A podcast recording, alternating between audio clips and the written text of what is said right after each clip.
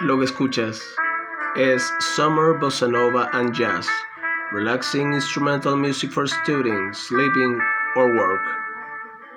Disponible en YouTube. ¿De qué les hablaré hoy día? Anarquismo. Es un tema muy complejo. Muy complejo. ¿Qué esperar más de esta sociedad?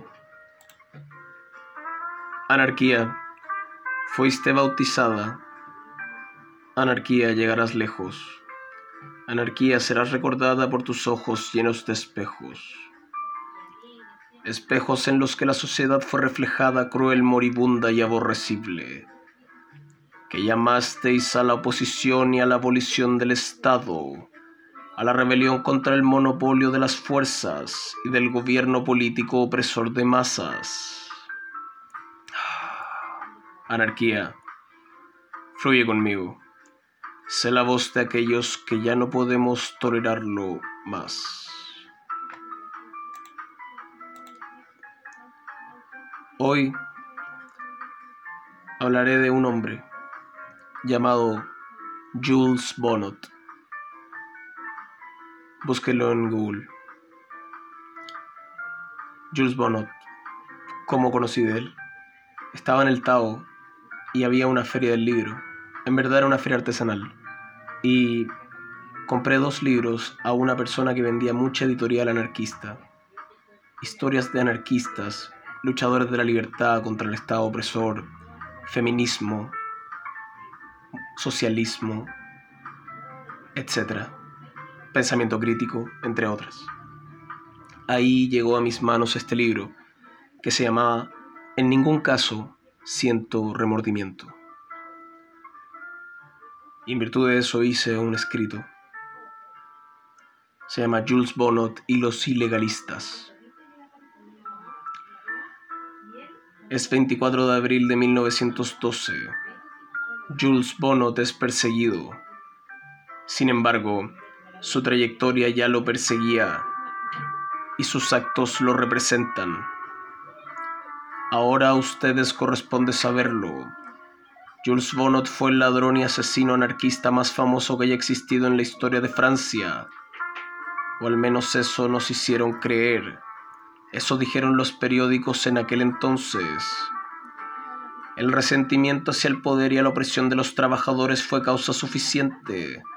Los ilegalistas debieron estar contentos la tesis de adoptar el crimen como estilo de vida tuvo un sentido en aquel entonces.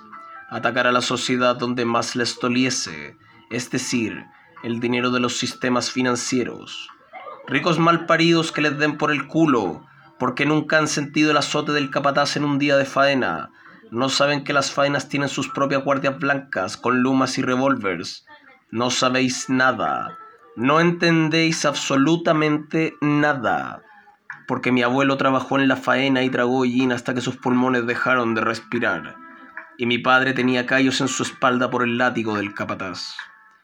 ¿Alguna vez te han hecho sentir como escoria? ¿Mereces el nombre de escoria o lacra social? Heme aquí. Esta es la propaganda del hecho, expuesta por tus actos, Jules Bonnot.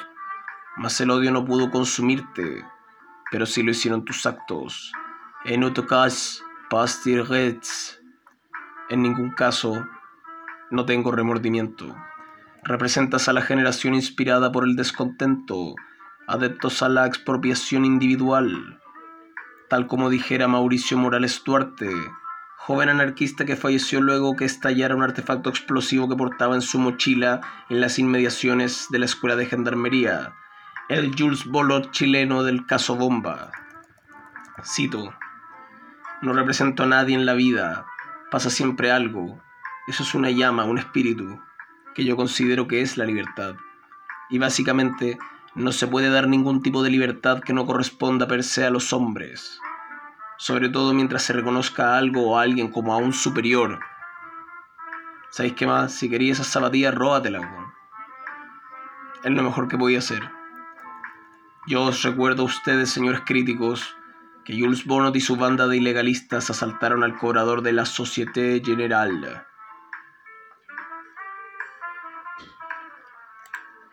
Anarquismo. Si alguien quiere proponer un tema, no duden en escribirme. Búsqueme en Instagram. Licenciado con tomate. Facebook. Tomás Marguirot. Si alguien necesita denunciar algo, aclarar una duda jurídica, ahí estoy yo. Va 569 3371 9441. Su casa.